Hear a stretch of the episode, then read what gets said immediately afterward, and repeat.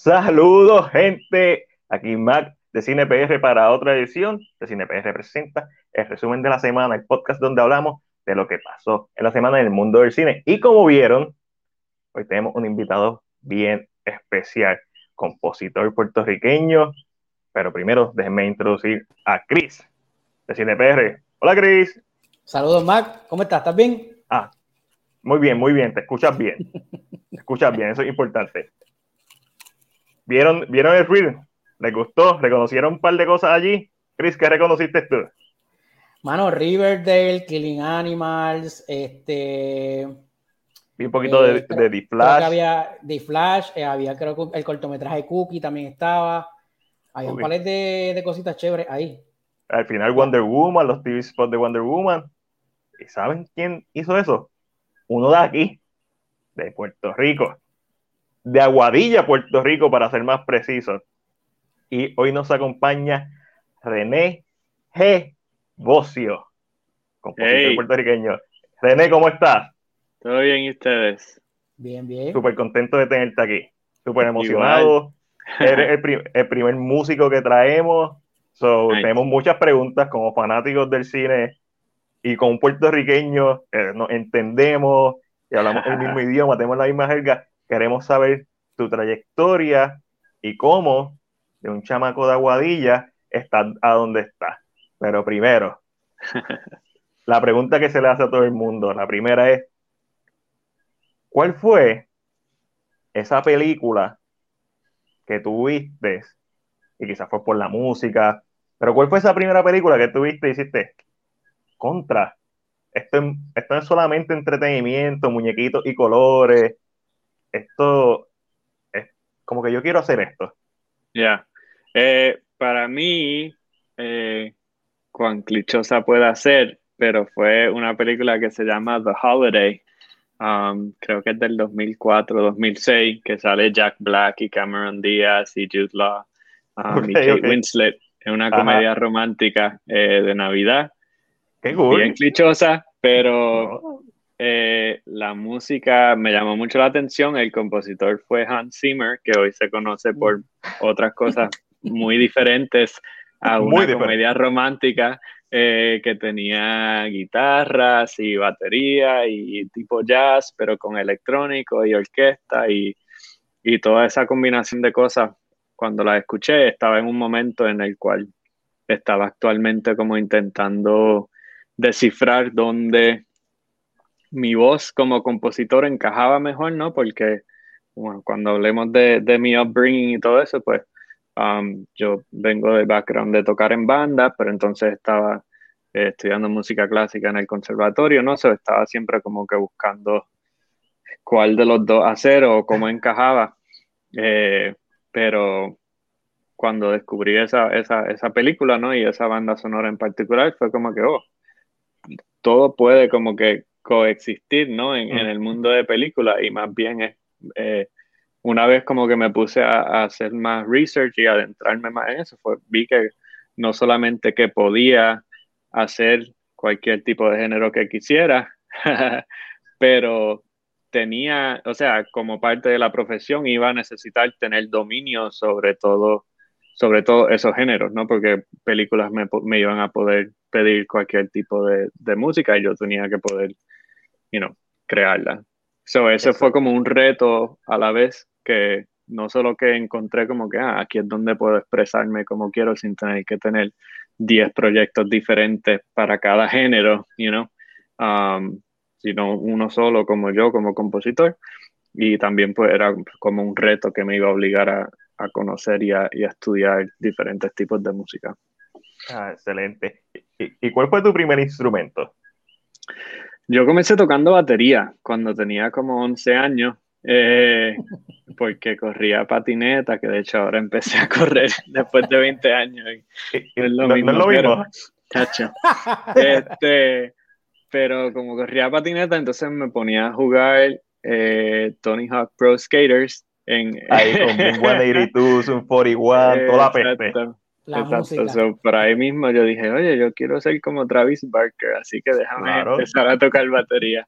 Um, nada, un vacilón y por ahí, este, con batería, después como al año empecé a tocar guitarra y, con la guitarra fue que, que descubrí que podía, o sea, cuando no me salían las canciones que me intentaba aprender y, y tocaba los acordes que no era, a veces sonaba cool y era como que, oh, puedo cambiar los acordes y como que creo mi propia canción. en, el eh, jazz, en el jazz a eso le llaman improvisación. Ajá. Eh, es un chiste, un chiste de los jazz. Y, así fue que poco a poco pues como comencé a, descubrir que podía yo escribir mis propias canciones, por decirlo así. Mencionaste, mencionaste eh, que estaba en una banda, o sea que la banda tocaba la batería, me imagino.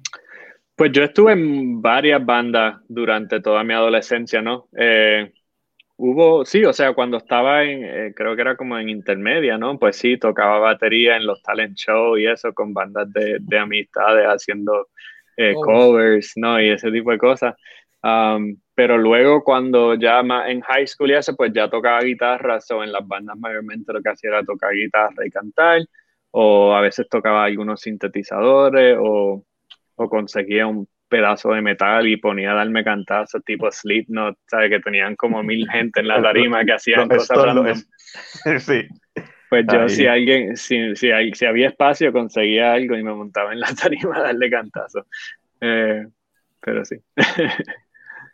en, antes del conservatorio, ¿estudiaste música o pues no o sea, tuve varios maestros, por ejemplo, cuando comencé a tocar batería esos primeros años, eh, hubo un señor en, en, Aguadilla que se llama Jerry Barrio, que, que me dio clases de batería y un poquito de guitarra, pero eso duró como un año y como que no quería seguir con ese tipo de cosas.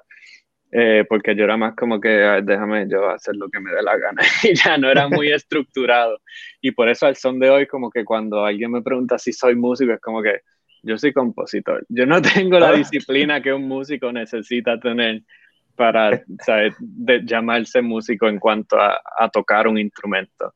Um, yo invento y eso es todo lo que... um, pero luego, una vez eh, iba ya a audicionar al conservatorio, que decidí que eso era lo que iba a hacer, pues no, yo no entré al conservatorio a la soltar, yo estuve dos años tomando cursos generales en, en, la UPR de Aguadilla, ¿no? Um, y entonces conocí a un profesor en la UPR Mayagüez, eh, el doctor José Antonio López, que tocaba el, guitarrista clásico, y él me ayudó dándome algunas clases de teoría, que eventualmente fue lo que me preparó para la audición para el conservatorio, ¿no? Que tenía que presentar tres piezas y él esencialmente, pues, como tarea... Y no podía escoger romance. como tarea de, no, es que, o sea, y no, yo no, no tenía mucho conocimiento en cuanto a, a, ¿sabes? a anotar música, ¿no? En partitura y ese tipo de cosas, era, yo lo que hacía era agarrar la guitarra y, y, escribir letras y cantarla y ya. Um, so él como me retó como que, ah, pues hazte como una pieza tipo rondó para guitarra eh, y hazte, coge una de tus canciones y haz un, conviértelo en un cuarteto de cuerdas, ¿no? Como que coge los acordes y la voz y es un cuarteto de cuerdas, ¿no? So, mis piezas de audición fueron así, esencialmente yo como que cogiendo mis canciones y, y rearreglándolas a que, a que se vieran lindas en partitura y fuesen como algo que... No, pero por eso, por eso mismo no entré directo a primer año y entré a... entramos a, prepa, entramos a prepa. Sí, sí, sí. Estamos en el mismo bando de hecho, hablando antes de comenzar ¿verdad? El, podcast, eh, René y yo somos contemporáneos del conservatorio, entramos el mismo año, 2008, eh, allí en la Rupert, y a mitad de semestre pues nos mudamos para Miramar, porque no había nada, ah, esa es la que había. Esa, esa audición, René, ¿te recuerda esa audición? La espera. No mucho, o sea, me acuerdo, me acuerdo del edificio, era como así medio old timey, con las paredes como de madera, maybe, no estoy seguro, maybe no. Ah, pero yo recuerdo que había mucho brown y mucha madera por alguna razón. pero mi audición yo creo que era más bien como que uno sentado y, y, tal vez había algunos profesores que habían evaluado el portafolio que uno había sometido, ¿no? Y entonces como que le hacían preguntas sobre como que, ay, ¿qué hiciste aquí? ¿Por qué hiciste esto? y yo ah. probablemente era como que, ah, yo no sé, porque sonaba lindo.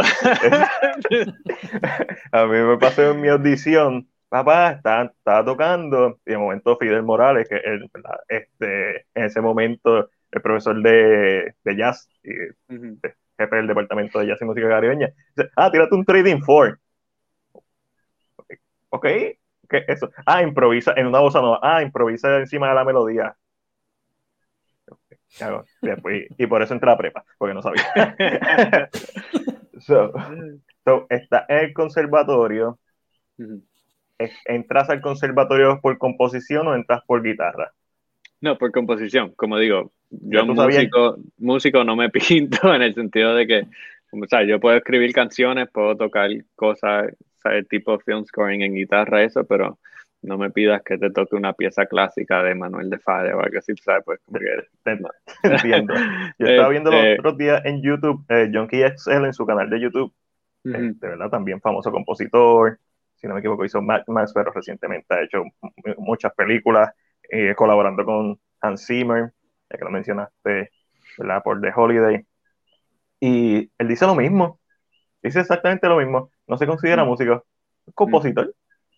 Este, y, y, yo, o sea, y es más bien, obviamente al ojo general que no es, ¿sabes? Pues sí, puede, me considerarían músicos, ¿no? Pero yo, algo personal, por respeto al músico, pues siento que, que no, o sea, ¿sabes? violinistas, chelistas, trompetistas, bateristas, todos que hacen eso profesionalmente, pues como que, you know, que son horas y horas de práctica en el instrumento.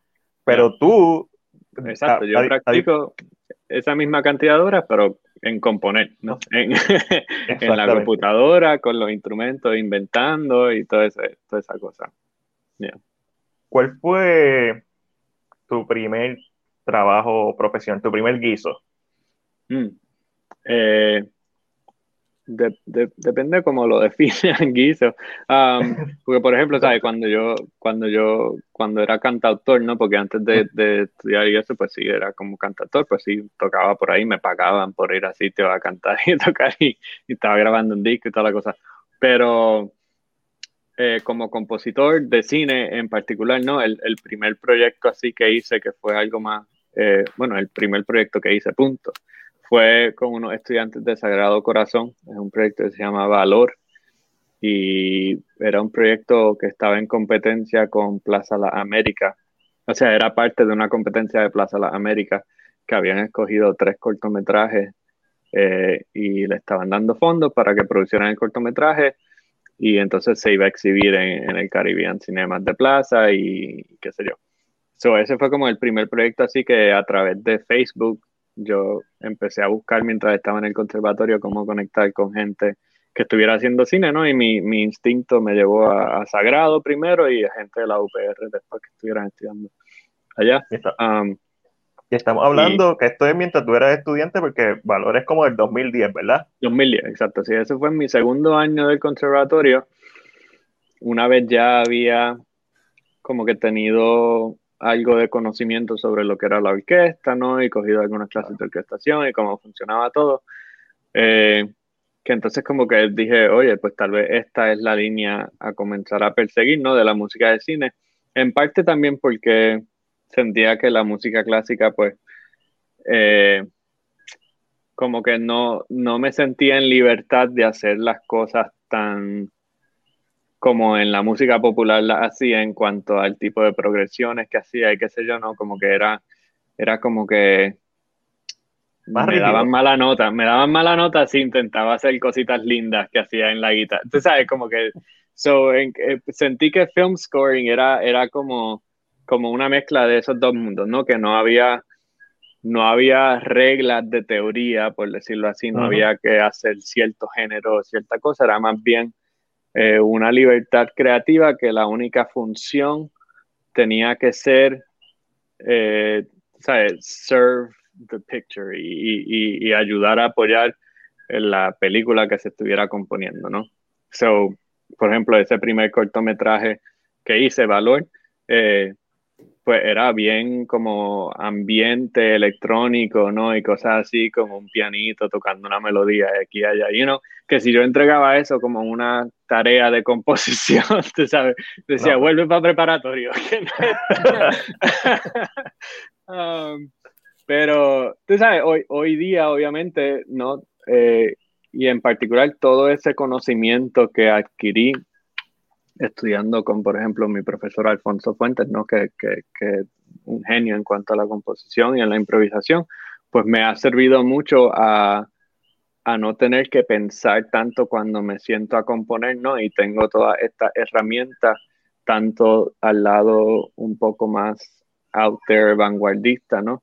Al igual que al lado más tradicional, que, que están internalizadas en mi, en mi cerebro, ¿no? Que cuando tengo que hacer algo, mi mente simplemente va a cómo mejor apoyo esta serie de imágenes y esta historia que se está contando, más que cómo es que hago este tipo de progresión o este tipo de, ¿sabes? es, como que algo que, que fluye sin tener que darle mucho casco.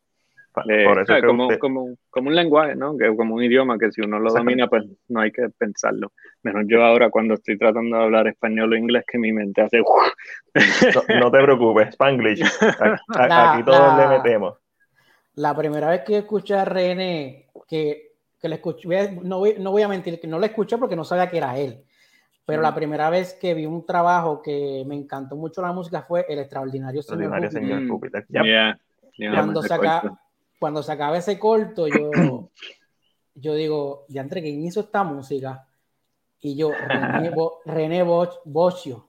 Y yo, esto, esto, no, esto es un cortometraje puertorriqueño, pero ese apellido no parece de aquí. No, y, esa música, esa música le añade, le añade fácil 50 mil pesos más de presupuesto del cortometraje. fácil. Y ese, ah. ese, ese, ese, esa música, ese cortometraje está bestial. Esa, yo me acuerdo, yo no sé si llegó a estar en YouTube. Yo sé que llegó a estar en, en Vimeo, yo creo. Sí. En Vimeo que está. Yo me acuerdo que yo antes lo ponía y me dormía con, con ese soundtrack.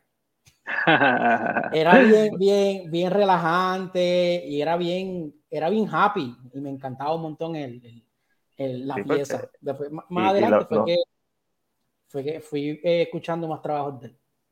Y lo llegamos a nosotros exhibir el, el, extraordinario. Nosotros exhibimos el extraordinario señor Júpiter. Sí sí, yo creo que sí. Sí, yo creo, no me recuerdo si fue en Cinema Bar o fue en Ponce. lo, subimos, lo subimos en Ponce y lo subimos aquí en Federico nos dio luz verde para subirlo a la página también. Aquí, ahí está, aquí está Lola Costa. sí, no, Fede, ese, ese proyecto fue bien especial. Este, y sí, o sea, y era algo que yo, eso ya, eso yo lo hice ya viviendo acá en Los Ángeles lo trabajé remotamente con Fede um, y fue en los primeros, tal vez el primero o segundo año que, que viví acá, pero eso, eso ha sido algo que siempre he querido mantenerme haciendo, ¿no? Es seguir componiendo música de, de proyectos puertorriqueños, porque aunque esté acá, pues siempre estoy pendiente al, al, cine local que está pasando allá en Puerto Rico. y siempre... Vi que estás trabajando en mixtape, ¿verdad? Y en Amor en 266 millas. Sí, con Benji, yo hice...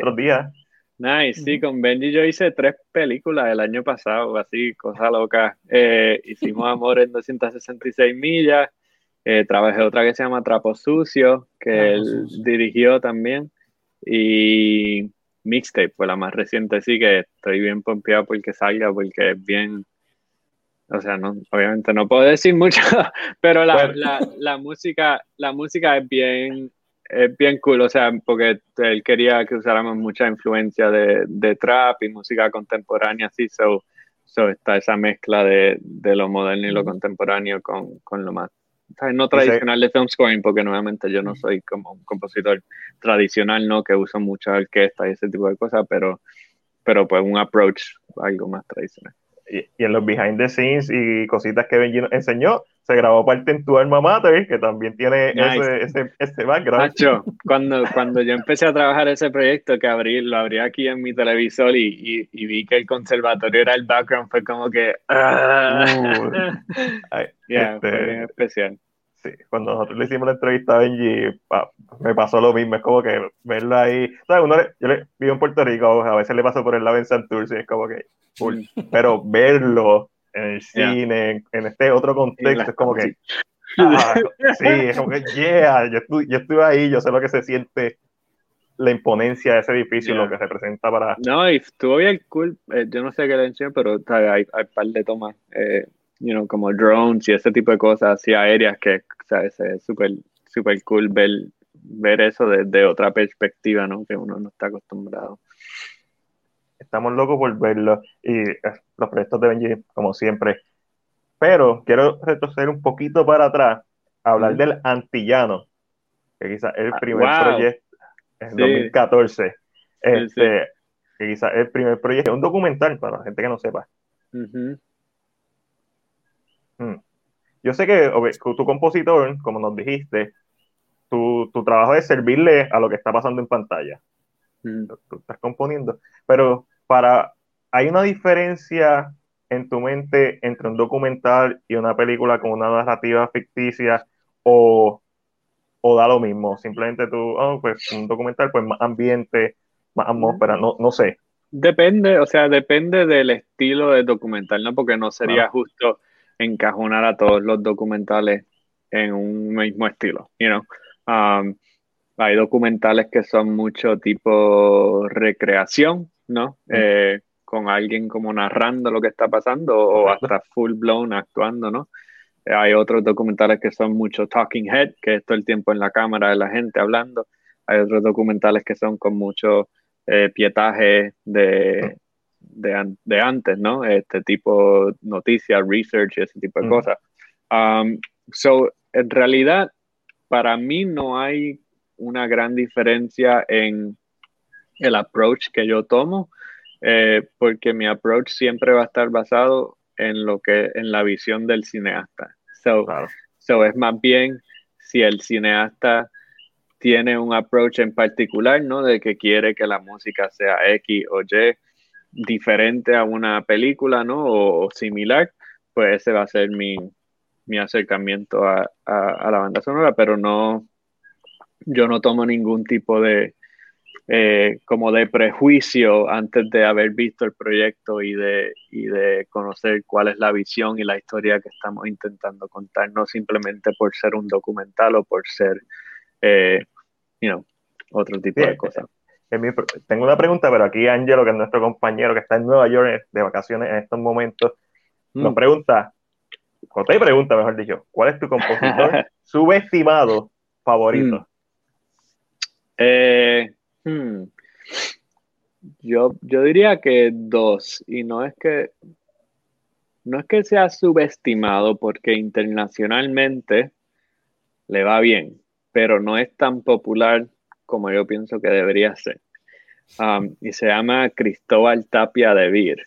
Um, es, Cristóbal como Cristóbal, Tapia como el Teatro Tapia, de como de León. Eh, y Ver es V-E-E-R. Él hizo la música para una serie europea, eh, eh, yo creo que de Inglaterra, que se llamaba Utopia, que fue bien También ha hecho Black Mirror. Eh, uno, que otro episodio de Black Mirror. una, una, película que me encantó mucho se llama The Girl with All the Gifts. The Zombie-ish. Yeah. esa, y más recientemente una serie de HBO que se llama The Third Day eh, creo que en HBO Max que está. Um, y también una en Amazon que no he visto que se llama Hunters. Hunters, eh, la de la de Al Pacino, que todo el mundo nos dice que está, está buena.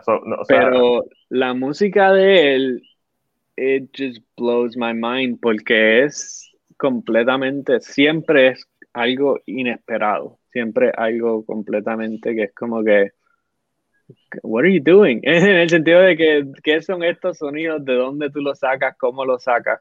Um, y por lo que he visto, porque desde que lo descubrí como que he estado como que obsesionado tratando de seguirlo en las redes para get some kind of like insight into what he's doing. Um, y es, un tipo como bien, eh, como, you know, que vive mucho. You know what I mean? Um, como que vive y al vivir recolecta experiencias, recolecta instrumentos raros, you know, y entonces trae todo eso a su trabajo, que es como que siempre un reminder, como que tengo que salir de este cuarto y, y, vivir un poquito, you know. Um, porque eso a veces siento que, you know, que, que nos limita en cuanto a, a, la creación de arte, si nos obsesionamos, obsesionamos demasiado con, con, crear y crear y crear y, y no vivir, eh, pues... Eh, nos quedamos sin cosas que contar. Quedamos, ajá, exacto. Oye, eh, René, tengo, mm. tengo una curiosidad en cuestión cómo es el trabajo de la música en, en el cine. Y es cuando un proyecto, no sé si es que el proyecto está buscando, eh, no, no, sé cómo hacer la pregunta porque no sé cómo se trabaja, pero eh, el, el, proyecto es el que se comunica contigo o tú le, eh, le das tu trabajo a ellos para que ellos lo vean, depende de lo que quieren, si es un thriller, si es una mm. comedia, si es acción. ¿Cómo, cómo es esto? ¿Cómo se trabaja eso? Ya, funciona de ambas partes. usualmente, bueno, dependiendo en el lugar que uno esté en su carrera, eh, se hace más de una que de la otra. Cuando uno está empezando es casi siempre uno tirándole a, producciones como que, hey, tienen compositor, me encanta tu trabajo, quisiera trabajar contigo, escucha mi trabajo. cuando ya eres profesional y te eres Hans Zimmer, en los proyectos claro. van donde ti a, a, que le trabajes. Claro.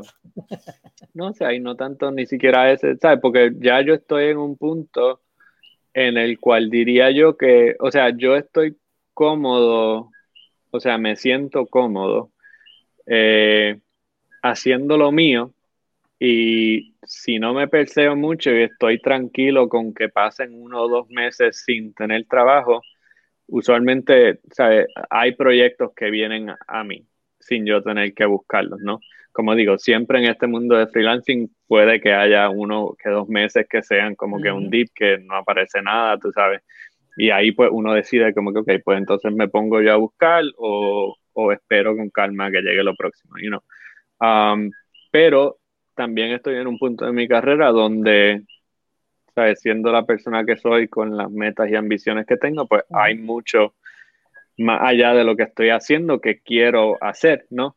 entonces es trabajando y bien estratégicamente, you know, estudiando quién está haciendo qué y quién conozco que conoce a esa persona que está haciendo lo que you know, yo quiero estar haciendo para entonces ver qué tipo de conexiones puedo ir estableciendo para poco a poco ir infiltrándome en el círculo de esa persona con quien quiero eventualmente trabajar, que está haciendo los proyectos grandes que yo quiero estar haciendo. La parte social, que algo que no necesariamente nos enseña el networking, que es importante en, en, todos los medios, pero en el arte, en, el cine, el networking, conocer, eh, siempre dar la mano, contactar, tocar, tocar, tocar, pero en este caso, de una manera estratégica, como estás diciendo, para ¿verdad? Eh, ir, en, eh, ir, en, ruta a lo que estás buscando. no, no, no, lo imaginamos, que, que, porque viendo cómo va tu carrera en estos momentos, o sea, de, de un, de un muchacho tocando en bandas punk rock, ¿verdad? Batería, guitarra, cantando de Aguadilla, Puerto Rico, estudiando composición aquí en Santurce, primero en Aldo Rey, después en Santurce, eh, en conservatorio, mudándose, haciendo cortometrajes locales, bla, bla, música, cortometrajes, mudarse a Ángeles y ya está haciendo música para episodios de series súper famosas como las series de CW, eh, la serie de Flash, música para proyectos como, ¿verdad? aunque sean los TV Spots, pero los TV Spots. ¿Quién hizo la música de Wonder Woman? ¿No fue Hans Zimmer? Eh, yo creo que la primera fue eh, Gregson Williams, Rupert Gregson Williams. Exacto, el, el, tema principal de Wonder Woman el lo, tema lo hizo Hans cuando lo hizo en Justice League, yo creo. Yeah en, en Batman v Superman. y, ajá, Batman vs Superman, exacto. y, pero, mano, está en las papas. O sea, sabes que tú tener un reel como el que vimos en principio, con todos estos géneros, con toda esta diversidad de géneros, estos tonos de, de más, más drama, thriller, más oscuro, acción, más pomposo.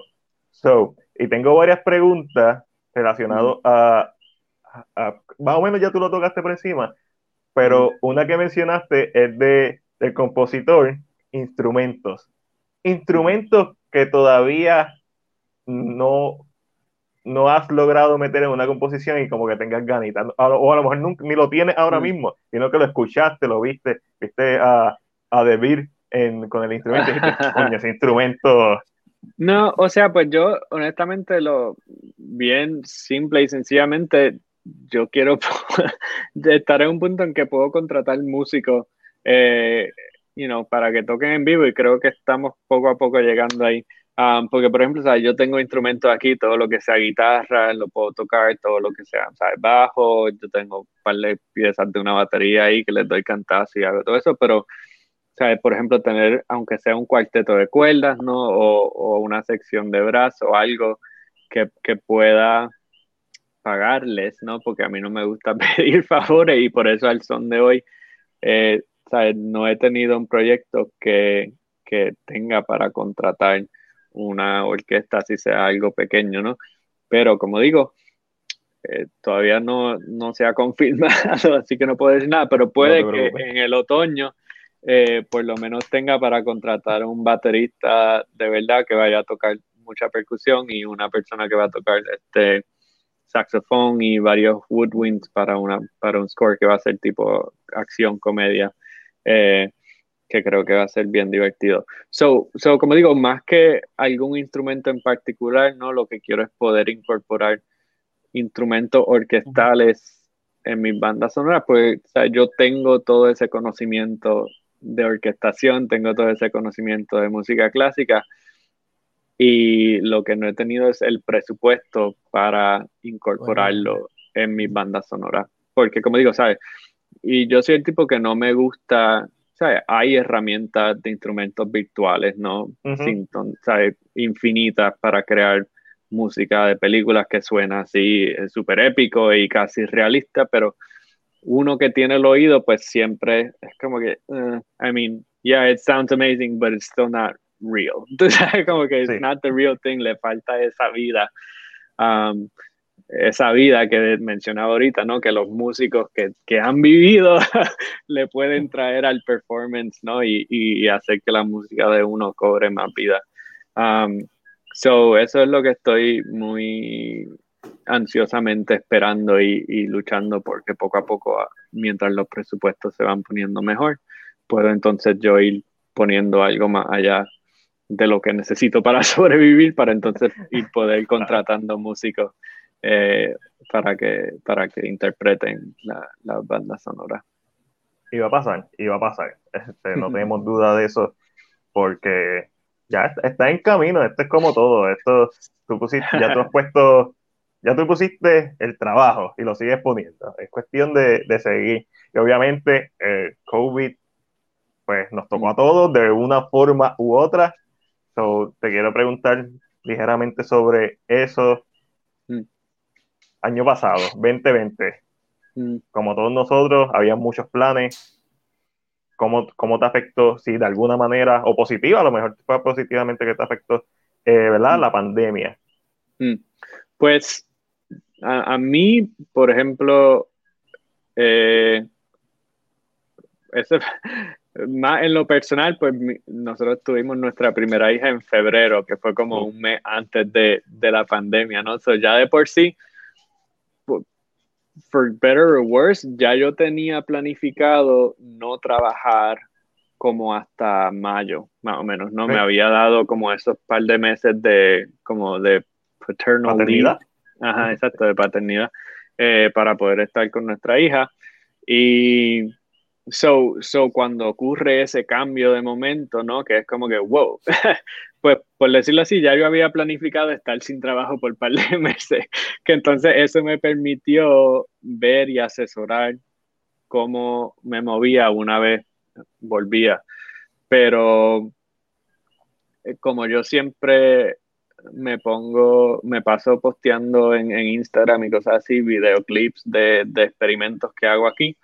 Pues cuando llegó el momento, ya en abril o mayo, pues me habían escrito varias personas que tenían proyectos que, que, por suerte habían grabado justo antes de que todo se cerrara, ¿no?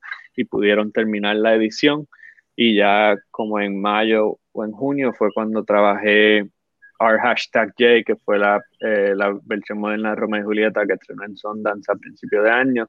Eh, y poco después fue cuando, o sea, más tarde en el verano, julio, agosto, fue cuando comencé a trabajar las películas de Benji, tanto Trapos Sucios como Mixtape. Eh, así que yo creo que, o sea, el año pasado obviamente pues fue, se movió un poco más lento del usual, pero aún así yo creo que terminé componiendo tal vez como tres o cuatro largometrajes que tal, no es muy diferente a, a lo que estaba acostumbrado a trabajar en un nivel anual, ¿no? por decirlo así. Ok. Aquí Ángela nos pregunta, ¿Crees que es importante que el público pueda deducir los procesos y las ideas detrás de una obra basándose únicamente en la música? Eh, cuando dice una obra, ¿se refiere a una película? Sí.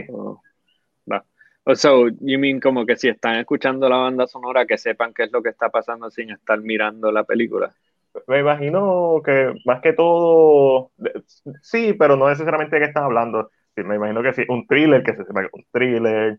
Mm. Eh, Ángel, eh, profundiza un poquito más en esa pregunta. este, a mí, o sea, es que cuando, cuando dice deducir los procesos y las ideas, ¿no? Es como, o sea, es como un poco abstracto en el sentido de que, you know, pero si estamos hablando de que si uno, por ejemplo, si la música te debería contar lo que está pasando sin tú tener que estar mirando la imagen o escuchando el diálogo, pues pienso que es como algo peligroso, ¿no?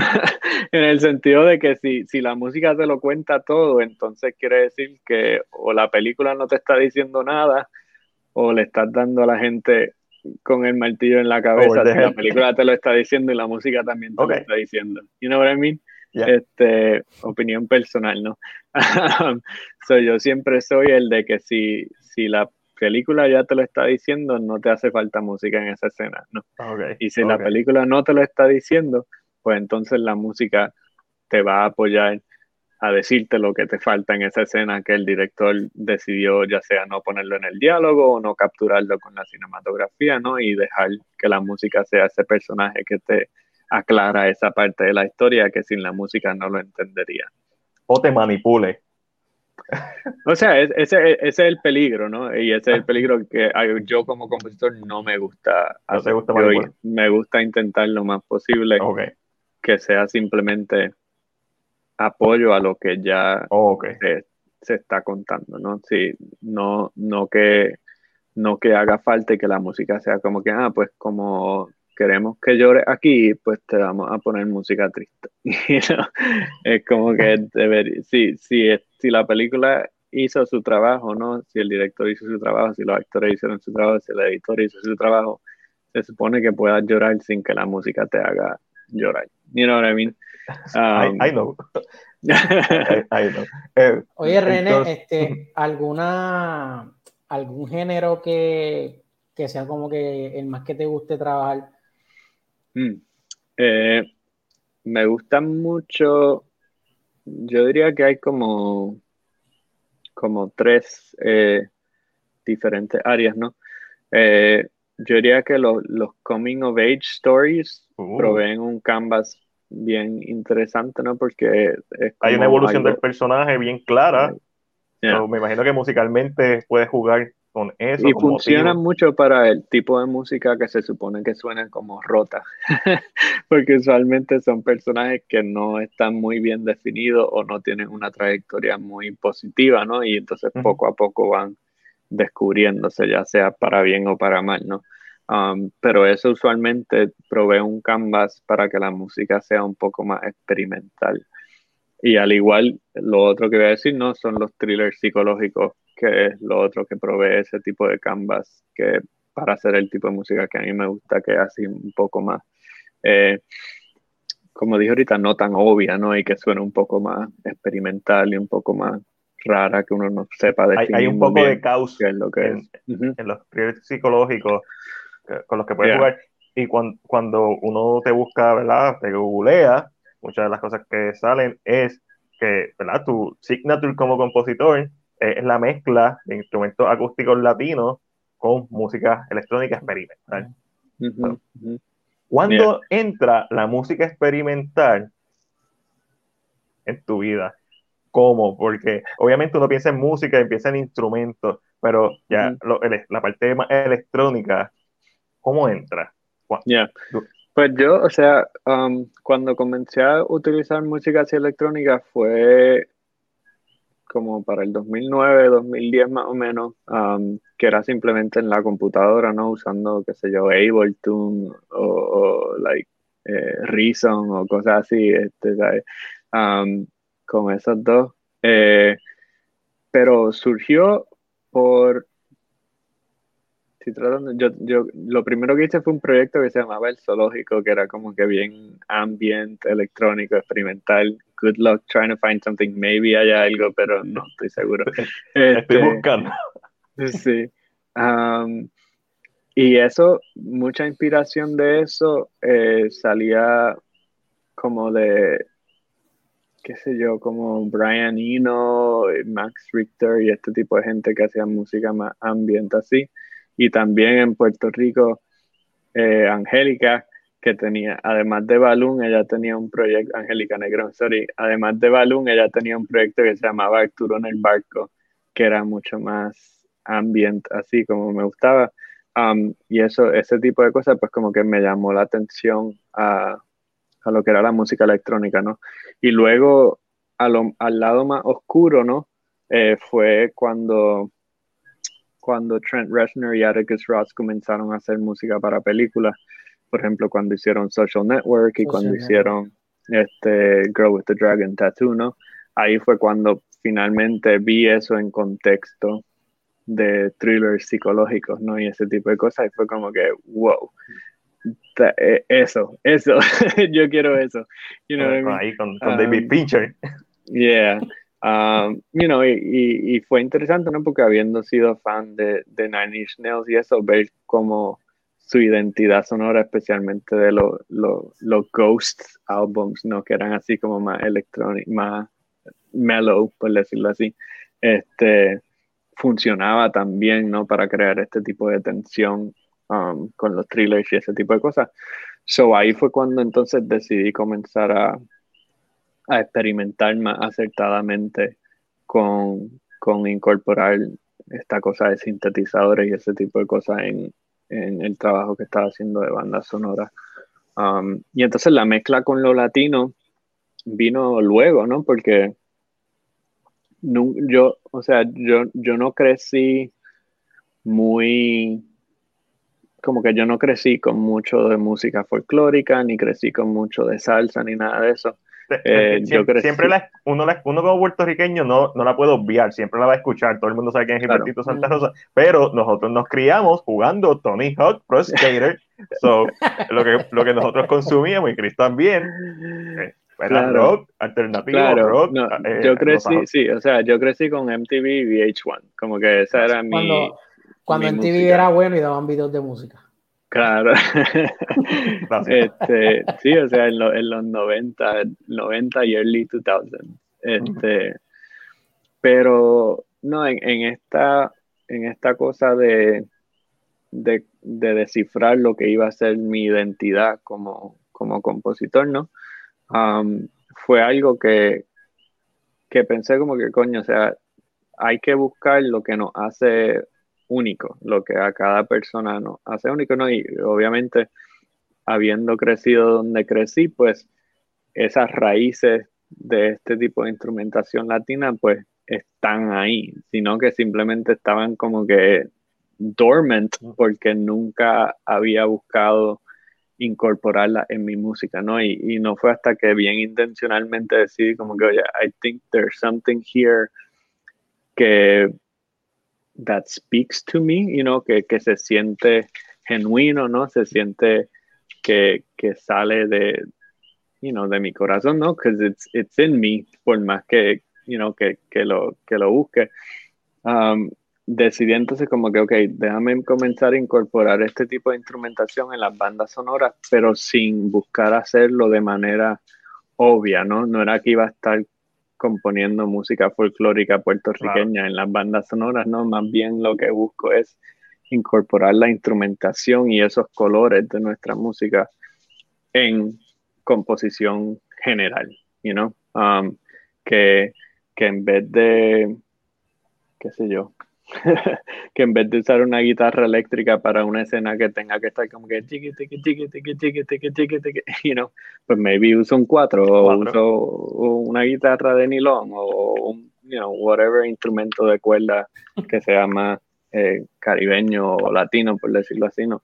Um, y es buscar, y, y, lo mucho, y lo otro que hago mucho es también procesar esos sonidos, ¿no? Como que cojo, cojo un, una guitarra, ¿no? Y, en vez, y, agarro un arco de violín y empiezo a tocar la guitarra con el arco de violín y lo paso por mis sintetizadores y entonces voy creando este tipo de texturas que jamás pensarías que eso era una guitarra de, nylon o un cuatro puertorriqueño o algo así, pero lo uso como la fuente del sonido de manera pues más, you know, experimental o cosas así. Entonces mencionaste que habían tres géneros ¿verdad? te llaman más, mencionaste el Coming to Age, mencionaste el thriller psicológico. ¿Cuál es el tercero? Mm. Comedia romántica. Y la comedia romántica. Obviamente, porque The Holiday fue lo que, you know, lo que, lo que arrancó eso. no es que, o sea, no sé, y, como, como digo, cuando, cuando a mí me gusta hacer música linda también. you know what I mean? Eh, y me gusta hacer música linda de manera no tradicionales. De la, igual que tomo el approach no tradicional para cosas, eh, you know, thrillers y ese tipo de cosas, pues me gusta buscar incorporar eso en ese otro tipo de cosas que, que resulta en algo más, qué sé yo, lindo. por ejemplo, cuando sea que vean Amor en 266 millas, eh, no que eso necesariamente se clasifique como una comedia romántica, pero siento que tiene elementos de ambos, ¿no? Eh, pues ahí escucharán un poco de lo que es eso, ¿no? De lo que, yo hago en, cuanto a, la música linda, por decirlo así. Eh, so, yeah, esos tres, diría yo que sí. Un, un espectro cool, variado, coming to age, thriller psicológico, comedia romántica, porque al final del día, o sea, nadie se define por una sola cosa. Tú no solamente, eh, tú no eres un compositor, aunque esa es ¿verdad? tu profesión, también eres papá, eres, eres pareja, eres hijo, o sea, somos tantas cosas y, y, poder, y ¿verdad? con tu habilidad, con tu trabajo, puedes decir tanto y aportas tanto a lo que es las narrativas audiovisuales, en este caso, ¿verdad? Cortometraje, serie, comerciales, películas. Y es, eh, para nosotros era bien interesante porque hemos tenido Stoneman de Puerto Rico, directores, eh, actrices, animadores. Pero no habíamos tenido, nos falta camarógrafo, por cierto, Cris y editores, pero no habíamos tenido un músico. y como tú mencionaste, el Canva, la, la, la, la película silente, es un peo verla, no es que sea imposible de verla, pero es un peito verla. Si es silente sin música. Complicado. Por lo menos normalmente tienen música. So, la, la música siempre ha sido algo, una parte esencial del cine, porque te mantiene incluso moviéndote, aunque sea la narrativa, cuando uno ve todos estos trabajos eh, silentes de Charlie Chaplin, la música es otro personaje más, el personaje está con él, y y tener a alguien de Puerto Rico que esté triunfando, que esté teniendo éxito, que se esté fajando, que esté entrando en la industria, para nosotros un privilegio, ¿verdad? Haberte tenido a ti que nos, ¿verdad? Que nos hubieras dado la oportunidad, conocer un poquito más de tu background, de, de tu carrera, de dónde empezaste, cómo empezaste, de dónde surgen las ideas, y todavía hay mil preguntas que se nos quedan por hacer. Así que te voy a hacer solamente 10 preguntas a todos nuestros invitados especiales. Terminamos con las mismas preguntas, que estas son las 10 preguntas que el fenecido James Lipton decano y actor de el Inside Actor Studio en Nueva York, le hacía a su, ¿verdad? A sus invitados. Mm. So, son preguntas bien facilitas. Así que son más que 10. Empiezo con la primera. Ok. Nene, ¿Cuál es tu palabra favorita? Mm. Mm. Eh, pass. Eh, wow. Eh, no, I mean, honestamente no tengo una palabra favorita porque nunca he pensado, sí, tengo una palabra favorita, so mm, Ok. no answer there. ¿Cuál es tu, cuál palabra no te gusta? Mm.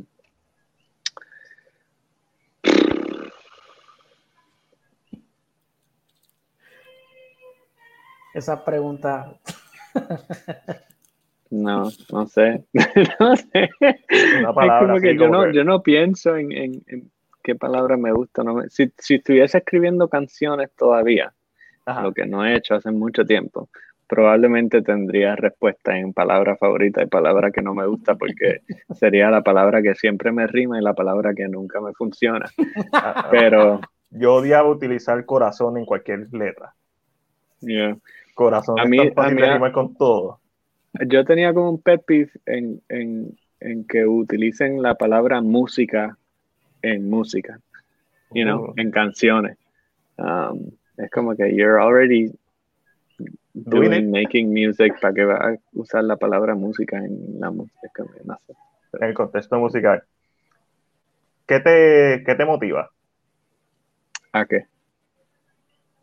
¿Qué te motiva? este, A levantarte motiva- todos los días y seguir para adelante. me motiva, I guess que como que mis metas y mis ambiciones, ¿no? Um, las cosas que aún quiero hacer que no he logrado hacer eh, y, y proveerle a mi familia también, como que en esa etapa de, de querer darles más, you know, en cuestión a, a calidad de vida, experiencias de vida, ese tipo de cosas. ¿Ha- ¿Hay algo que te desmotiva?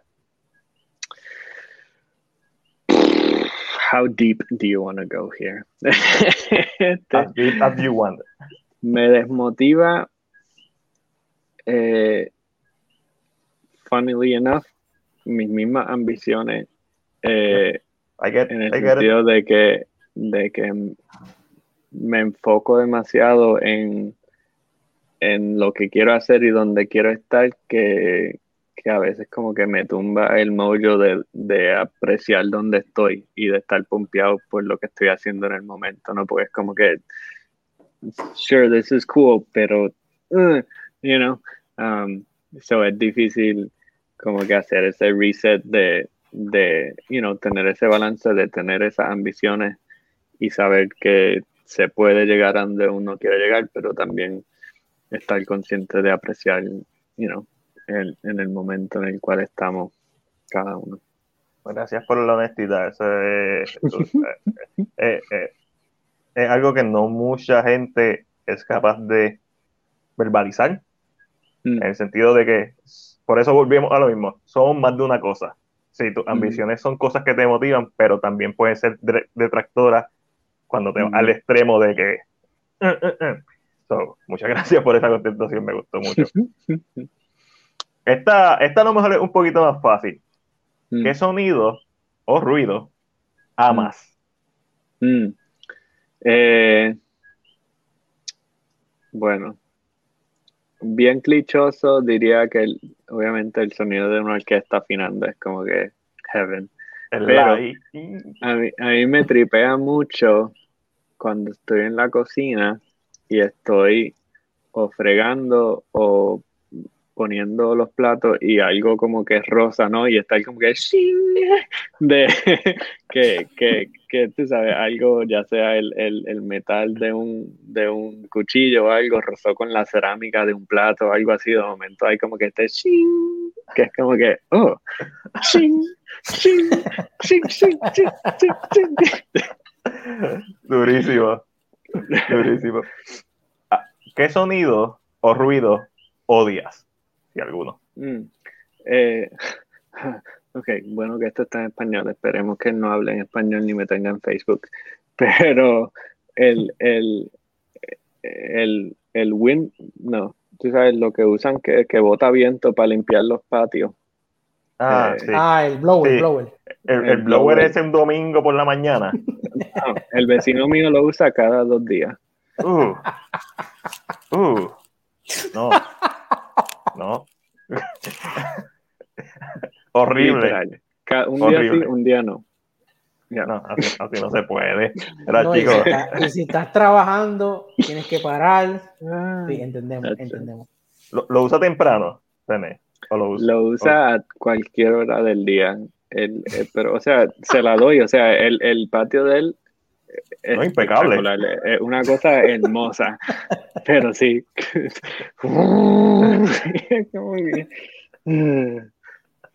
ese ruido se cuela en tu estudio. Sí, se cuela en el cuarto de la beba. No puede hacer nada. Intentando dormir, no se puede Ah, horrible. ¿Tienes alguna palabra mala favorita? Mm, eh, yo diría que, ajá, eh, si hay en inglés, fuck, probablemente es como que fuck, como que en todo siempre es como que, ah, um, eh, en español, mm, nieta probablemente es como que la más satisfactoria. es, la, más popular en nuestro entrevistado, estos eh, invitados. Estamos terminando, nos faltan tres preguntas. Mm. ¿Qué profesión, otra de la que tienes, te gustaría intentar? Eh,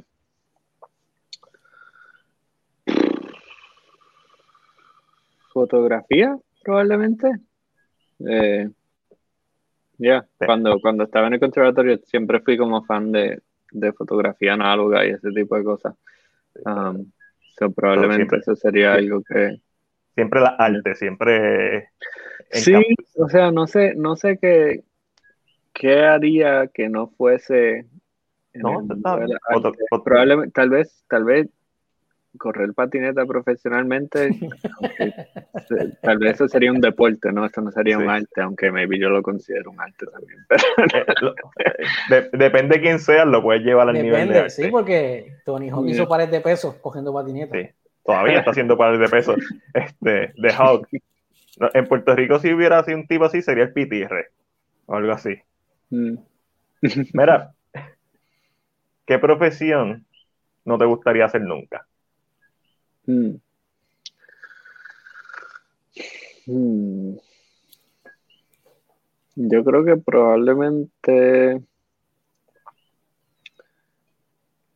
ah, trabajar en el, yo no sé cuál sería el equivalente en Puerto Rico, pero el trabajar en el DMV es donde, donde uno saca las licencias.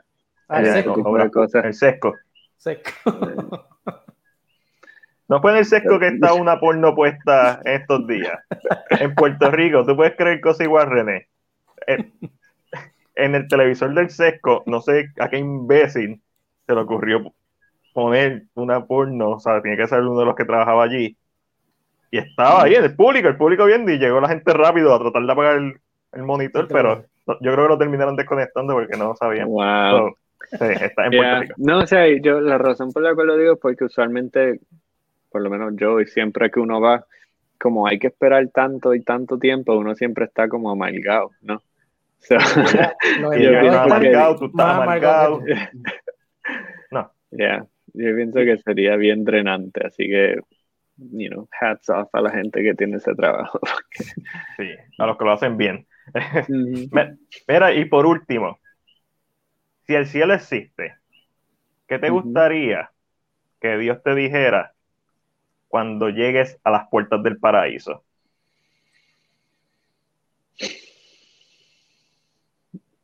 Pues vuelvo como en dos semanas y te contesto.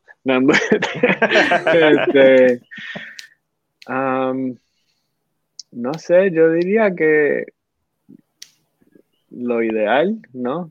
Sería que, que está orgulloso de mí y que me ama. Eso está, eso está súper, Nice. No, no, creo que eres la primera persona, me puedo equivocar, pero creo que eres la primera persona que, que, que dice algo así. Está súper.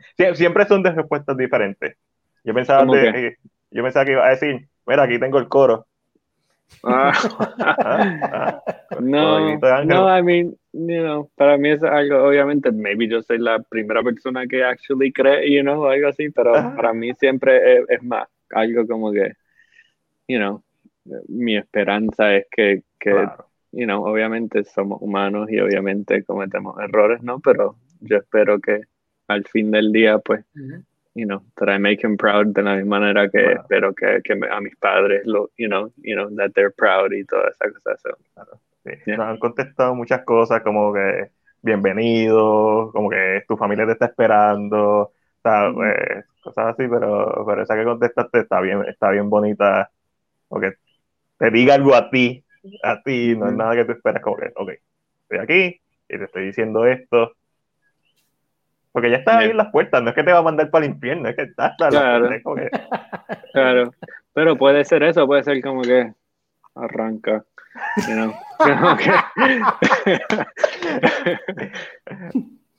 bueno, René, muchas gracias por estar con nosotros.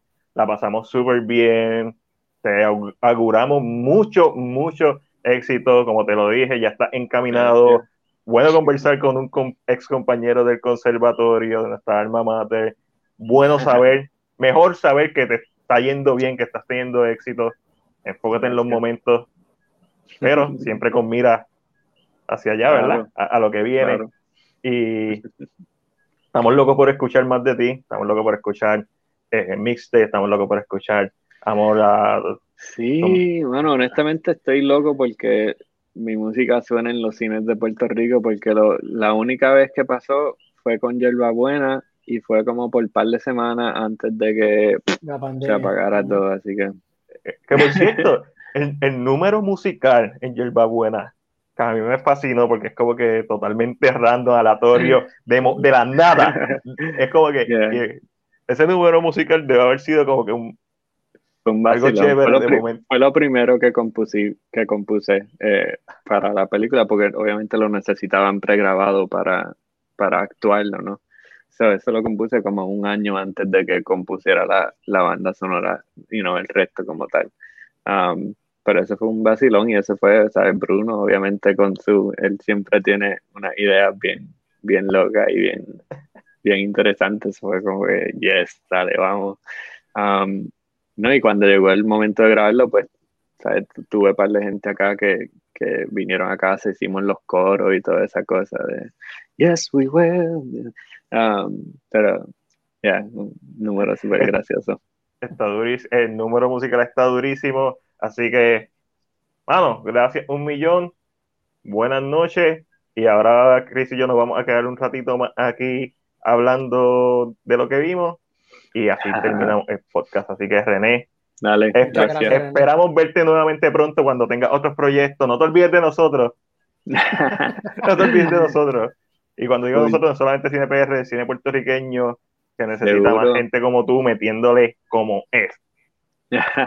Gracias. Gracias. un placer aquí compartir con ustedes. Un abrazo. Un abrazo. Nice. Y ahí estuvo René G. Bocio con nosotros, compositor puertorriqueño de Aguadilla, Puerto Rico, la tierra del también compositor puertorriqueño Rafael Hernández. Mano, qué cool, qué cool es seguir aprendiendo de cine, ¿verdad? Este, con toda la gente bonita que hemos tenido, actrices, actores, directores que llevan años, directores que están empezando, o sea, es bien, bien cool seguir aprendiendo de, de todas estas facetas del cine, que nosotros como espectadores pues simplemente absorbemos de una manera con el producto final, sin entender el proceso, ¿verdad? Aprender de esta historia, eh, eh, es súper motivante, es súper motivante porque son como, como el Haya que está por ahí, que son historias de éxito en diferentes etapas, porque el éxito es algo tan abstracto que uno básicamente se lo, una construcción de la sociedad y de uno mismo, pero para mí son historias de éxito y son de personas que simplemente están haciendo, metiendo mano en lo que les gusta. Eso es el éxito. Eh, no, Mari, si te, pones, si te pones a ver es bien interesante, porque estamos trayendo de actores y actrices, básicamente, y directores, que es casi todo lo que las páginas llevan, estamos trayendo gente que trabaja tras bastidores, o sea, estamos trabajando, eh, los que trabajan fuera de las cámaras, y si te pones a hacer todo eso junto, estamos enseñando a la gente cómo hacer una película, desde, desde el que ahora eh, entrevistamos este, a René, que brega con la música, tuvimos aquí que con las animaciones, eh, tuvimos a Alex Stoneman, Lorenzo, Lorenzo, eh, Tuvimos, tuvimos a Víctor que trabaja con, con, con artes visuales. Eh, te digo que tenemos de todo, así que es un contenido que es para ustedes y si quieren, ah, ¿cómo, cómo, cómo se trabajan los efectos especiales? Víctor Rivas, tenemos de todo, tenemos de todo, dándole break y todos son puertorriqueños. Todos son puertorriqueños. Cuando se nos hagan los puertorriqueños, entonces que seguimos para, la Brincamos el charco. Brincamos el charco para Hollywood. Mientras tanto, me siguen, me siguen escribiendo esta gente, que si Keanu Reeves, pero yo le no, no, no, que puertorriqueño. ¿Tú, tú, eres puertorriqueño, Keanu, ¿verdad que no? Pues no, vete para donde él, no vete para allí, para, sé yo, a Jimmy Kimmel o whatever. So, Chris, antes de terminar, hoy vamos a terminar temprano, mi gente. Simplemente vamos a hablar de las cosas que vimos y se acabó. Eh, Angelito hace falta aquí, pero no es tan solo por eso, hay cosas, ¿verdad? Hoy no el día de cuatro horas de podcast, el día de un ratito, ya tenemos la entrevista con, eh, con el caballo, con René, la pasamos de show, fue súper cool eh, aprender, ¿verdad? Más de, de, cine, siempre, todos los días aprende algo nuevo. Si usted no aprende algo nuevo todos los días, usted está perdiendo su tiempo. Y obviamente van a haber días que no vamos a aprender nada. Y es un día que se perdió el tiempo. Ah, le gustó. Eso hace, eso hace. Porque te quedaste en la mamona, en la monotonía de siempre. Y eso es lo que hace, ¿verdad? Que, el alma no florezca y whatever. Que la, o sea, cuando uno aprende, ¿verdad? Es que como persona se, ¿verdad? se, se eleva, uno mejora o se expande. Así que, Chris, me interesa saber qué viste esta semana. Pues mira, eh, tengo junto lo que vi la semana pasada, porque no estuve con ustedes, eh, más lo que vi esta semana, pero empezando con lo que vi esta semana, vi The Conjuring. Vi que pusiste una eh, crítica. Háblame de Conjuring. Mira, entiendo, a mí me gustó la película. Personalmente a mí me gustó la película, me gustó más que la dos. entiendo que es una película diferente a lo que solemos ver se nota que no es James Wan el que está en la, en la dirección. Aún así, me gustó que para mí la historia fue un poquito más, fue un poquito más drama. Y a mí me gusta esto del drama, que, a las películas de horror le den drama. A mí me encanta eso. Yo creo que por eso fue que más me gustó a mí. Tener un poquito de, de, de, de frescura, tener algo diferente con, con, Vera y con, y con Patrick. Eh, ver eso, ver esa, verlo en pantalla, en parte se veía hasta romántica eh, la, la, la, relación entre ellos. Eh, no, la, la, película no abusa de los jumpscares, algo que, que, este, que este universo eh, hace mucho. Se sintió una película para mí más fresca, pero entiendo, entiendo por qué la gente no le ha gustado y es porque querían ver algo un poquito más superior a la 1, que no, no creo que ninguna película que de ese universo supere a la 1, fue algo totalmente de sorpresa que nos cogió así, pero sí me gustó, me gustó este de Conjuring. Y creo que tú la viste también, ¿verdad? La terminé, la semana pasada la había empezado a ver y no la había terminado, so, eh, tenía la conversación pendiente con Ángel eh, sobre, sobre, la, sobre The Conjuring. Eh, a mí no me gustó, me pareció aburrida. Y a mí me gustan las películas de horror con drama. ¿Viste Relic, por cierto? No la he visto todavía. Yo le regalé a Chris Relic, Relic una de mis películas favoritas de, del año pasado. Peliculón. La voy, a, ver, la voy a ver. Es peliculón. La película de horror sobre el Alzheimer y un horror familiar, pero bien, bien con los pies en la tierra. So, a mí me gustan, a mí me gustan los dramones, a mí me gusta una hereditaria, me gustan todas estas películas. Babadook es un drama de, de luto, eh, básicamente. Y entiendo lo que estás diciendo. La relación de Vera Farmiga y Patrick Wilson como Ed y Lorraine Warren funciona. En cual, o sea, mientras ellos dos sigan apareciendo en películas, yo voy a seguir viéndolas. Porque ellos dos funcionan. Pero entiendo quizás esto es una película de transición. Y quizás eso es lo que no, me encanta. Porque con The Conjuring uno espera que sea una película de horror, pero hardcore, de que estoy cagándome todo el tiempo del miedo. Eso no es esta película. Esta película una, es un thriller de misterio investigativo. Sí.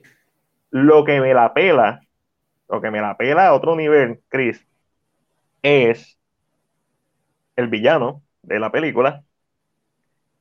Caballo, ellos se enfrentaron a Walak en la película pasada. Y ahora se enfrentan a quien, a, Sabrina, la bruja adolescente. O sea, a una de las brujas de Hocus Pocus. Eh, no me gusta el villano. Eh, creo que si se querían ir por el drama, se debieran enfocar más en el aspecto de la corte. Pero, además de eso, lo que no me gustó es que me aburrí con cojo. Y, y cuando tú ves el trailer, hay muchas escenas que cortaron o cambiaron.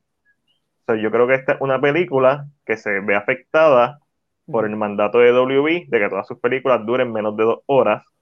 Voy a buscar cuánto dura de Conjuring. Dura dos horas. No lo dudo. Yo creo que dos horas, yo creo que dos horas con cinco. Minutos. No, una hora y cincuenta y dos minutos. Ah, pues. El mandato de WB de que sigan haciendo películas en menos de dos horas sigue vigente. Y cuando tú ves el trailer, por ejemplo, la escena del tipo encima de, la cárcel que se va a volcar. ¿Dónde está esa escena de esta película? La quitaron, la cambiaron por la escena de. ¿Verdad? Eh, iba a aparecer un demonio en esta película.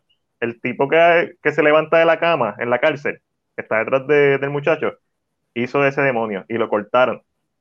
Y el director se sintió mal, así que le dio como que ese papel para que pudiera hacer algo por lo menos. Eh, la escena cuando Vera Farmiga se vira y, se ve muchas Veras Farmigas virándose, que sale en el trailer, también la quitaron. Eh, hay una escena en el trailer que ellos dos están entrando a ver eh, donde está la bruja, la guarida de la bruja, ellos dos entrando. Este, so, hay par de cosas que se cortaron de esta. había una escena post créditos que la cortaron. Hay par de cosas en esta película que cortaron que me gustaría saber qué era. Porque la escena post crédito iba a introducir algo para la, para la próxima película. yo entiendo que esta película, no sé, eh, para mí fue decepcionante. Yo la vi con Omi, Marisa durmió.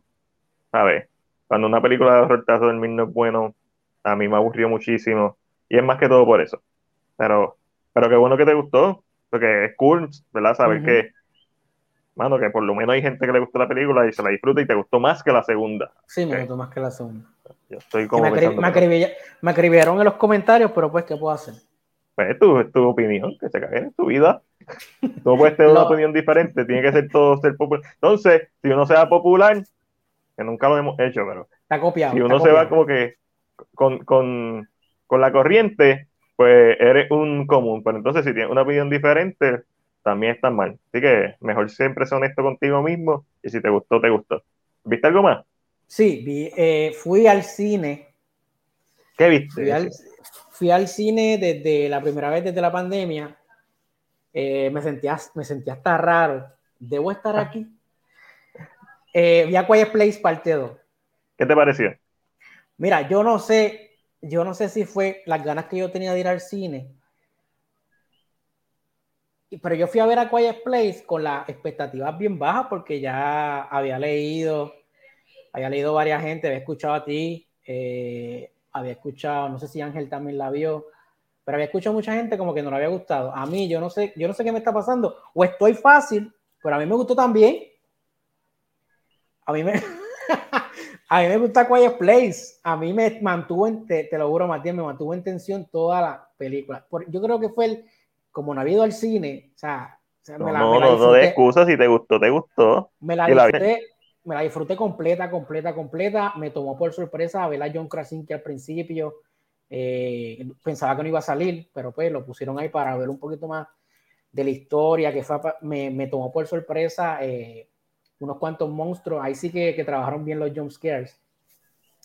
Eh, y la historia para mí fue perfecta. Sí se siente la película como en retroceso porque no adelantamos nada. O sea, no adelantamos nada. Pero me, lo, lo, que me frustró, lo que me frustró fue ver la noticia después de que la próxima película va a ser un spin-off y no va a ser una, una continuación de esta.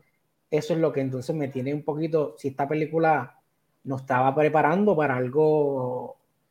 No, pero yo, yo, estoy positivo porque si John Krasinski no va a estar metido full, o sea, no tiene que ser, no tiene que ser director, pero tú sabes que por lo menos ah, trabaja mucho el libreto, porque la historia del spin-off es basada en una idea de John Krasinski, pero el libreto lo va a hacer eh, Jeff Nichols. So, no, eh, por el momento no me preocupo, porque Jeff Nichols ha hecho tremendo trabajo.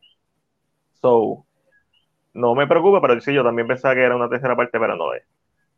Este, ¿Qué fue lo más que te gustó de Goya's Place parte 2?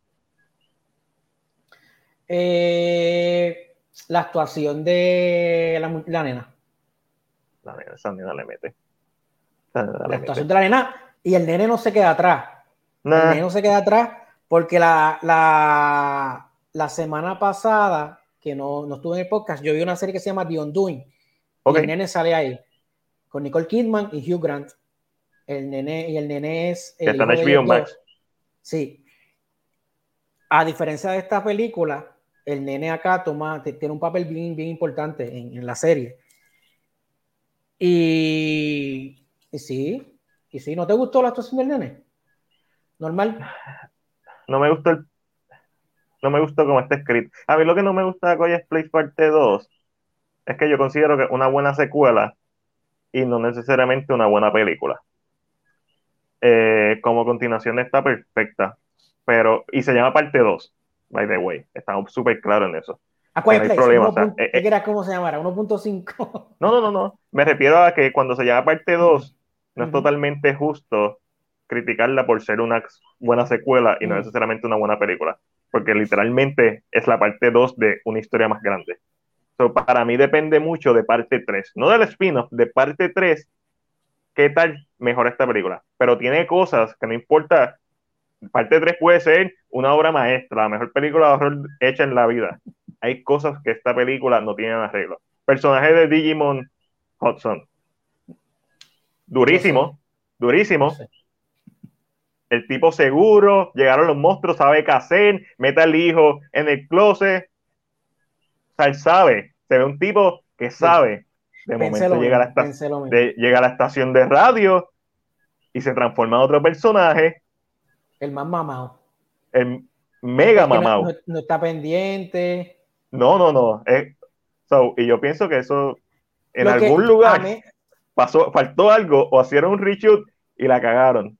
Hay una parte, en esa misma parte, yo de, ya entro, pero si no hay monstruos corriendo por. Eh, Se supone que solamente hay un monstruo.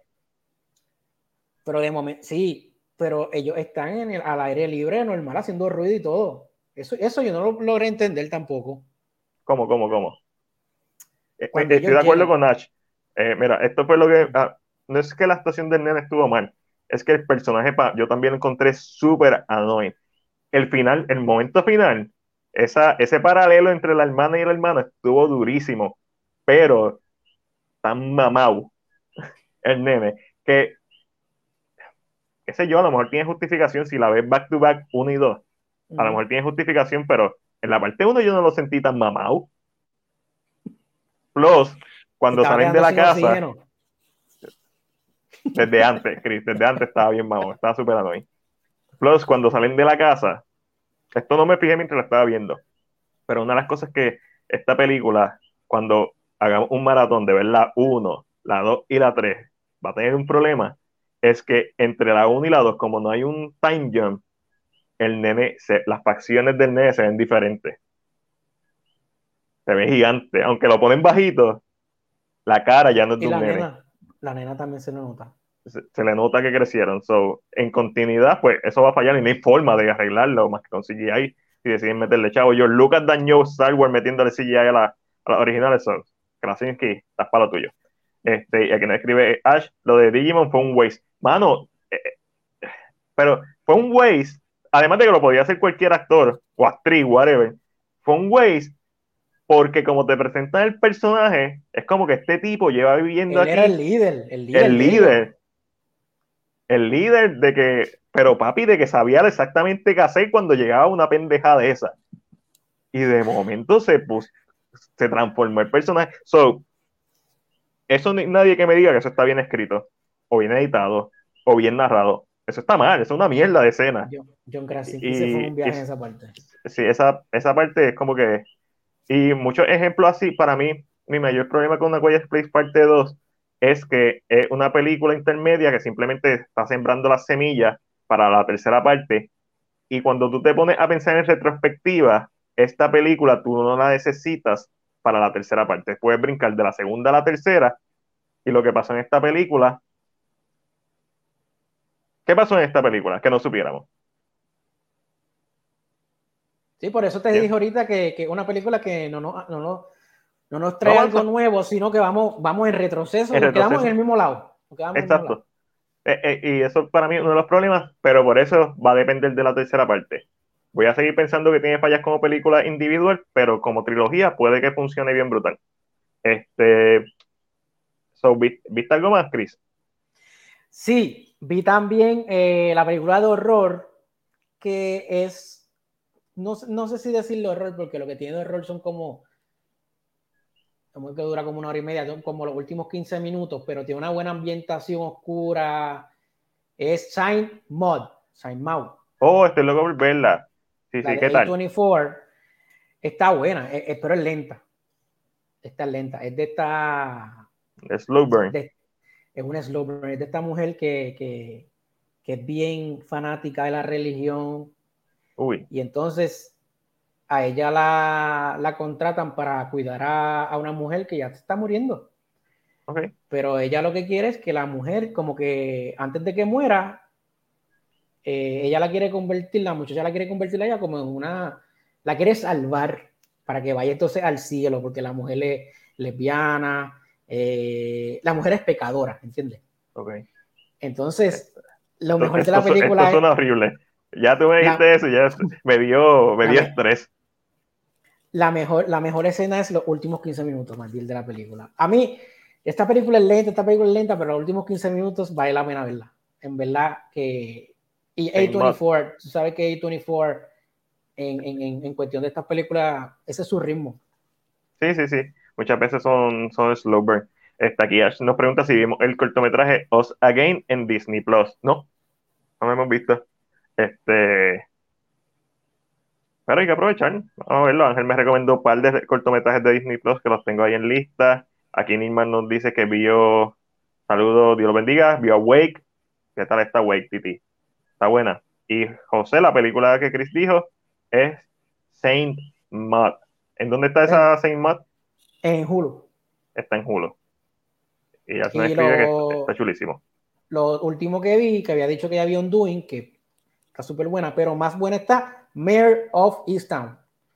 Mayor of Easttown con Kate Winslet. recomendando. Ya, entre Mayor, tú tienes que ver esa serie. Eh, el último episodio tiene como tres, eh, tres eh, giros inesperados. Yo me disfruté mucho esa serie. Ver a Kate Winslet en una faceta bien diferente. sí, hizo creo que Reservation Road, un drama con Leonardo DiCaprio, pero en esta película ella es esta detective que tiene una vida, que tiene una vida bien, bien, bien jodida en cuestión de que eh, el esposo la dejó, está, criando, está criando a los dos hijos. Eh, la mamá, la mamá es otra peleona más, o sea, ella tiene una vida bien fucked up en su casa y en el trabajo, el estrés, ya entre manos, la actuación de ella tuvo otro nivel. Y es que en, ese lugar, en Easttown, eh, ocurre una muerte y entonces están buscando quién fue el que lo hizo. Okay. Y, y te, te, siembra ahí en, ese, en esa. En esa. En esa Brian Your Alley. Brian Your Alley, medio thriller, eh, medio jodido, quizás no tan Twin Peaks, porque Twin Peaks tú sabes que es bien surrealista, pero es sobre una muerte, sobre Your Alley. Ok, hablando, antes de que siga, Us Again, ahora que José lo mencionó, que lo vi en el, en el Blu-ray de Ryan de las Dragons, yo vi el cortometraje Us Again, porque cuando estaba Ryan de las Dragons, yo lo fui a ver en el cine, y el cortometraje con el que empieza la película. Básicamente es sobre esta pareja eh, de ancianos.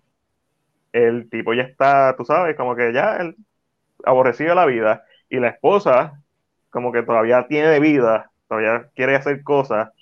Y, y empieza a caer esta lluvia. Y cuando ellos le cae la lluvia, rejuvenecen. Cuando eran jóvenes, cuando se conocieron. Es un, es un cortometraje musical de baile.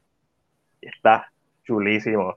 Ah, yo ahí, antes de que empezara a rayar, como que, no, Disney, para hacerme esto. No he empezado la jodida película, ya me tiene aquí al borde ahí. Tú sabes, imagínate que, en una película de Disney te ponen los primeros cinco minutos de op.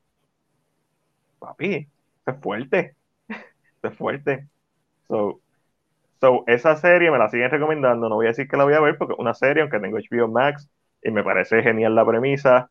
Y, no, y no, dudo que sea un, un serión hoy mismo estaba hablando de ella, este, Julio me la, recomendó. So, no sé, todo depende, tengo que negociarla. estoy fácil, puede ser que, puede ser que sí, puede ser que no.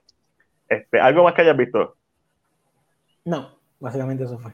Pues yo me fui bien light esta semana. Vi por fin, tuvo el valor para ver el tercer episodio de Falcon and the Winter Soldier. Este, qué serie más mala, carajo. Va a, tener que quitarle y ponerte a ver Loki. Vi el primer episodio de Loki. Serie más buena. El primer episodio está en la madre. Está en la madre. Este, pero Falcon de Winter Soldier, estoy a mitad de serie, son más que seis episodios. A esta altura, los villanos lo único que han hecho ha sido robar medicina, eh, ayudar a personas que están enfermas, ayudar con comida a personas que... Los villanos, sí el episodio 3. Obviamente, eh, ya después van a hacer algo que van a joder, van a empezar a matar random a gente. Para, porque los villanos lo que están buscando es que el, mundo se mantenga como cuando estaba en el Snap, como sin barrera, ¿sabes? Es como que los villanos no han hecho absolutamente nada malo excepto usar el suero del super soldado para sus propósitos. Y es el gobierno que es el malo. Mano, y el carácter development está horrible. Está horrible. A la gente que le gusta Falcon de Winter Soldier le gusta por la acción. Y la acción tampoco es que sea como que, wow, qué acción. Esta serie está horrible. Tres episodios dentro. Lo mejor que ha tenido la serie es Baron Simon. Ese actor está en la madre. Y él, y él elevó totalmente el episodio número 3.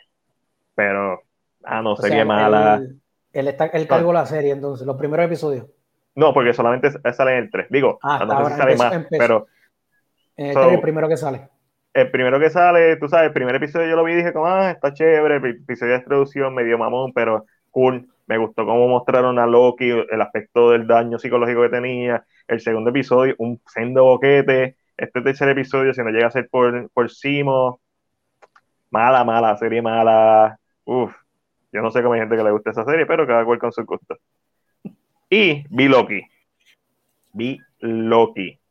Papi, Loki está súper cool. Me encanta el diseño de interiores. Es como que es una tecnología. Están en un lugar fuera del espacio y, del tiempo, que es donde está esta agencia, el, el, TVA, y que ellos son básicamente los guardianes del tiempo.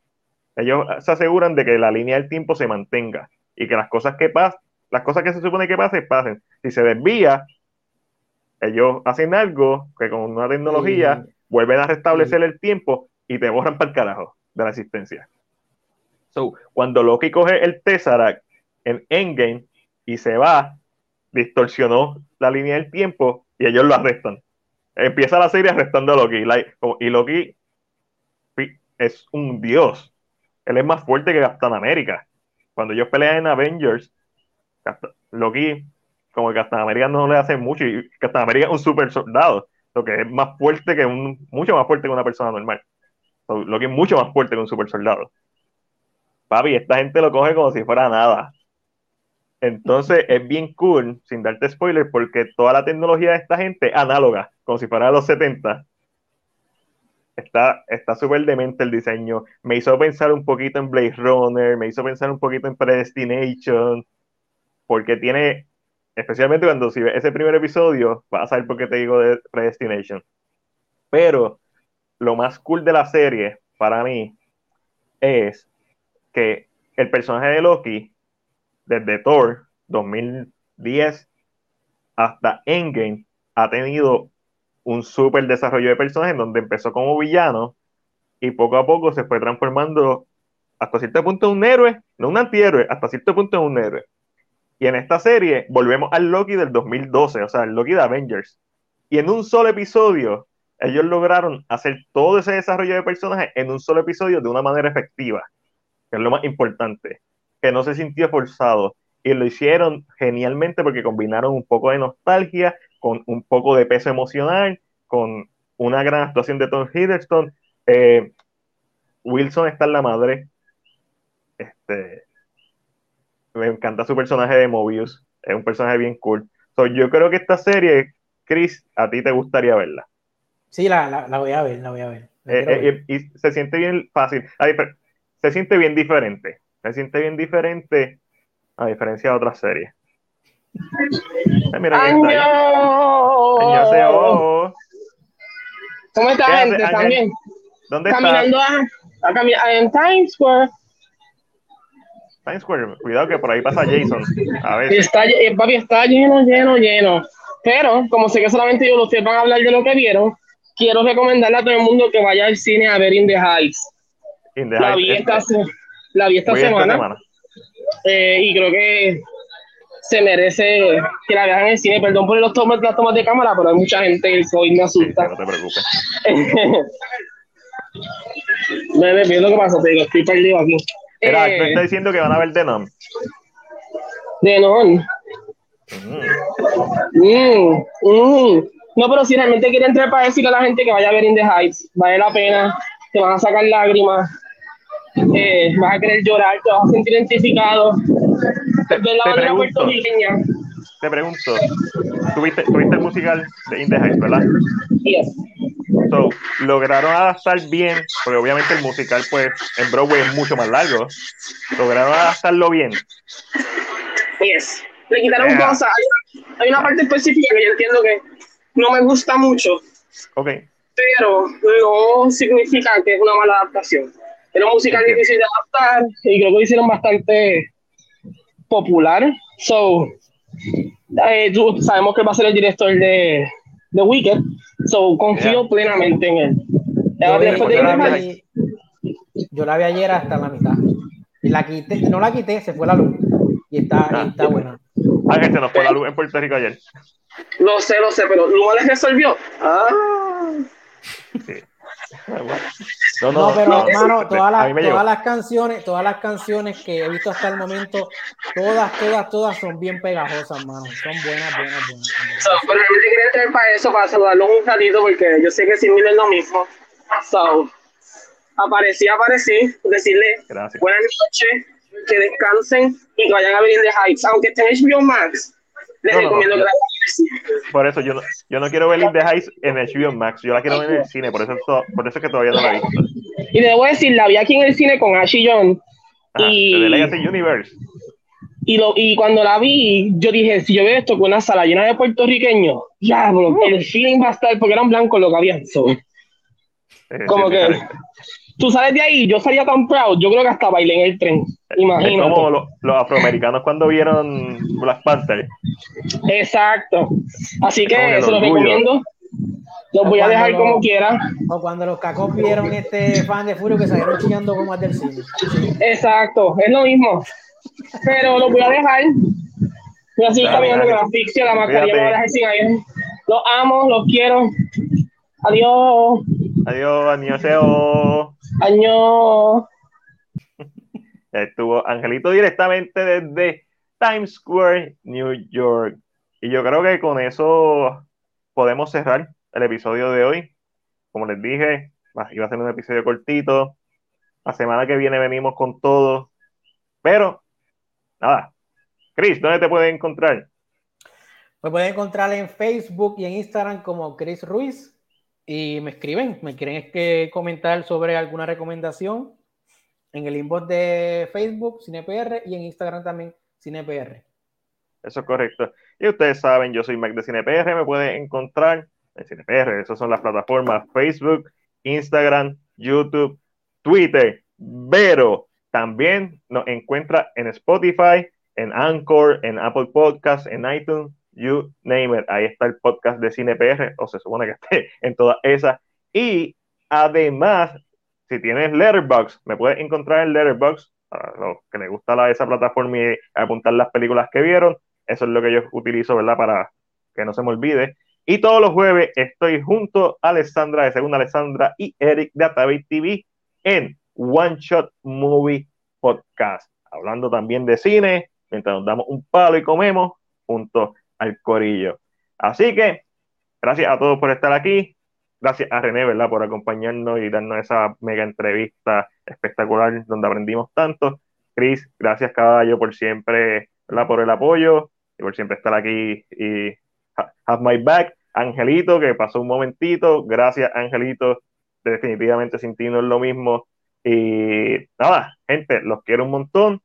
Este fue Mac de Cine PR y será hasta la próxima. Hasta la próxima.